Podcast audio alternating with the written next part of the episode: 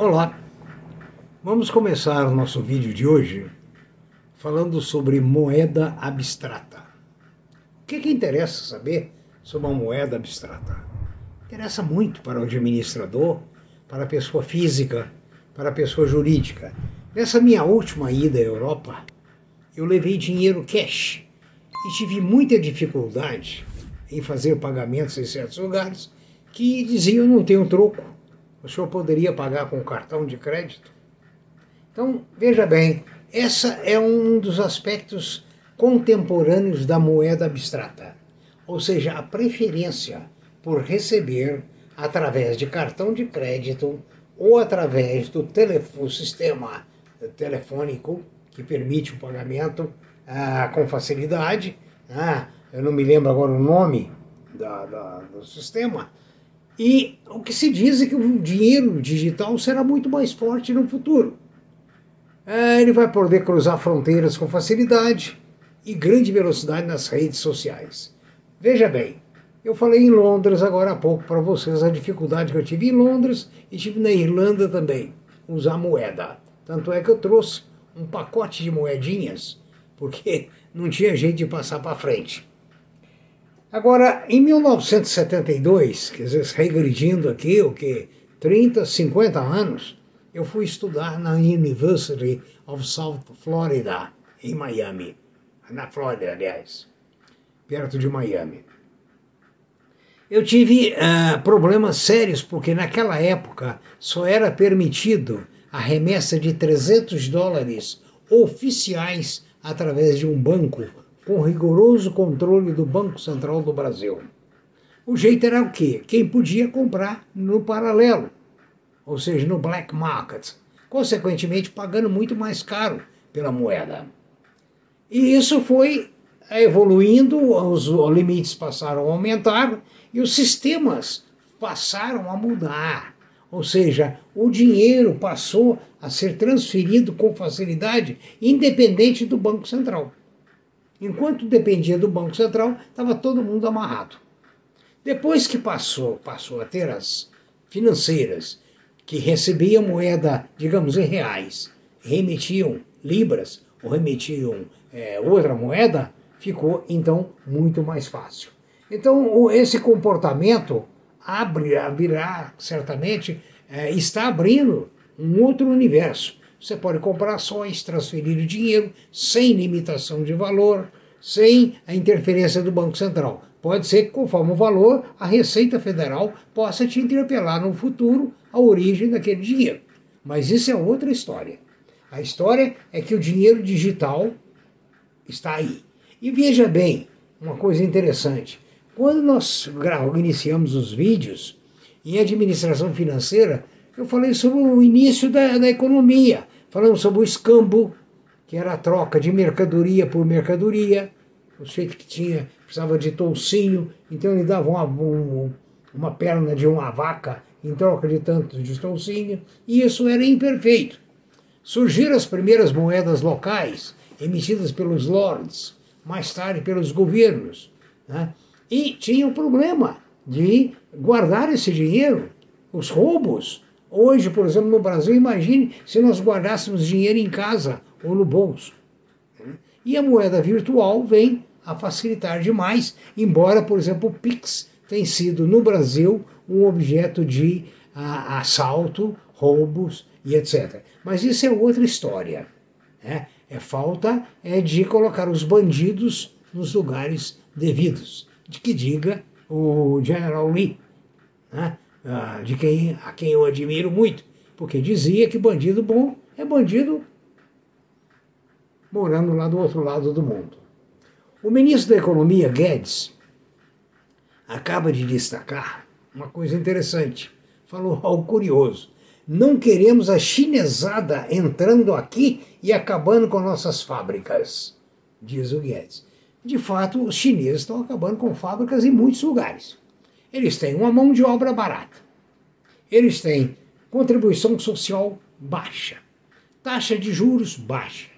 Enfim, e a, até certo ponto, né, com uma certa profissionalização. Eu me lembro que num vídeo eu disse a vocês que os chineses exportavam as coisas completely knocked down, CDK. Né? Ou seja, os marinheiros que administravam o, navio, a navegação, recebiam uma quantia mínima para ficar montando equipamentos, seja relógio, seja máquina fotográfica, seja calculadora, seja o que for.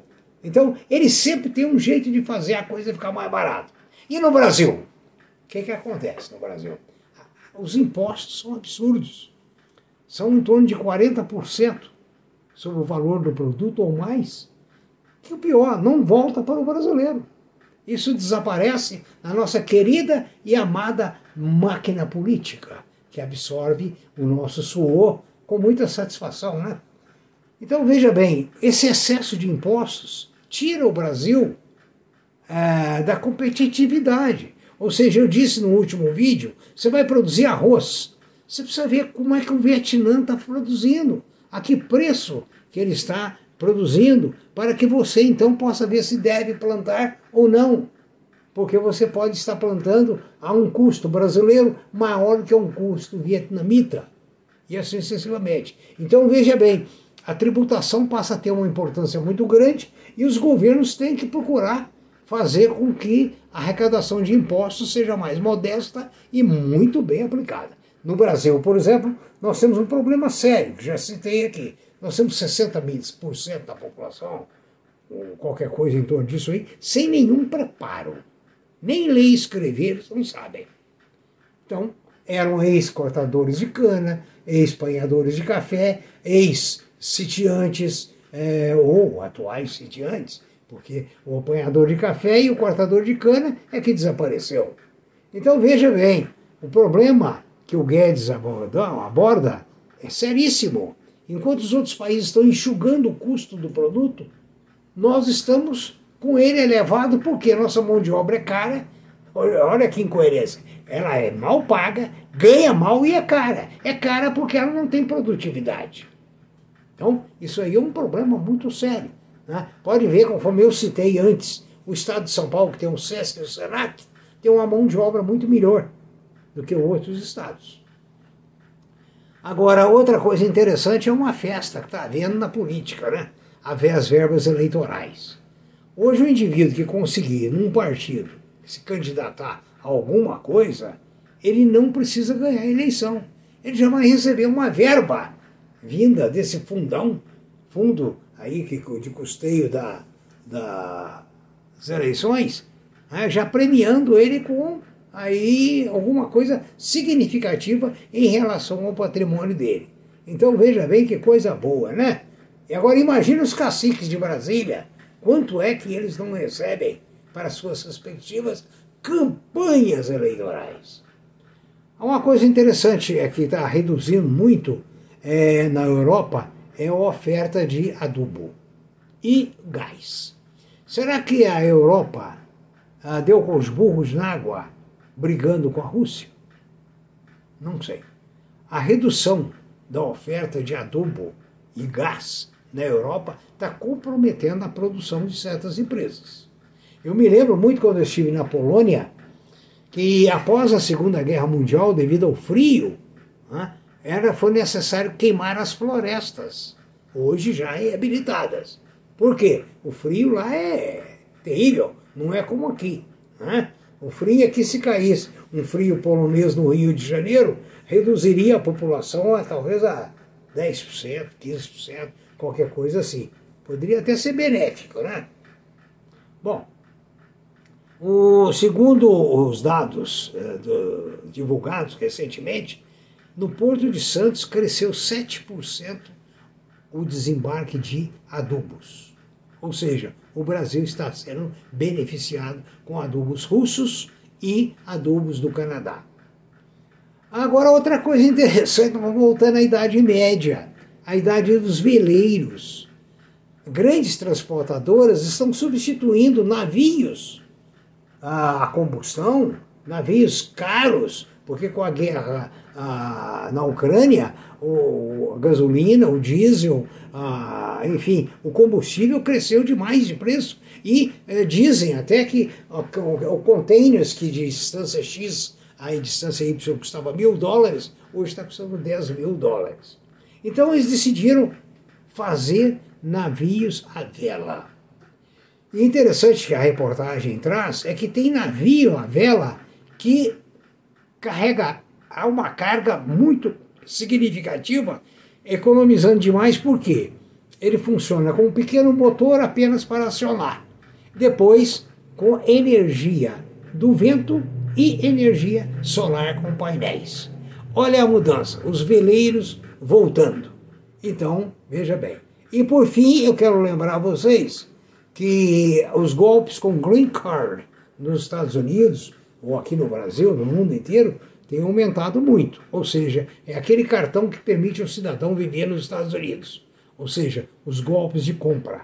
Cuidado, tem custado 150 mil reais e na realidade, na realidade, não chegam, não valem, não alcançam é, o consumidor.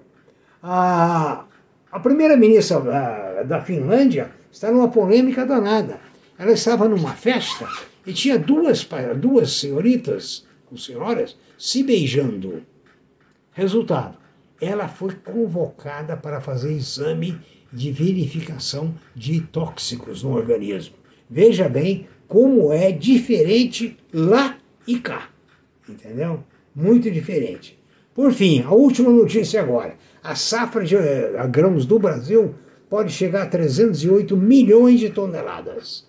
Será a primeira vez na história que atinge esse, esse nível de 308 milhões. Impulsionado em boa parte pela rentabilidade do milho, da soja e do algodão. Ou seja, com isso o Brasil se vê muito privilegiado e que depende agora de nós termos políticos que privilegiam a nossa economia, a nossa gestão. Muito obrigado, espero que esse vídeo lhe tenha sido útil. Muito obrigado.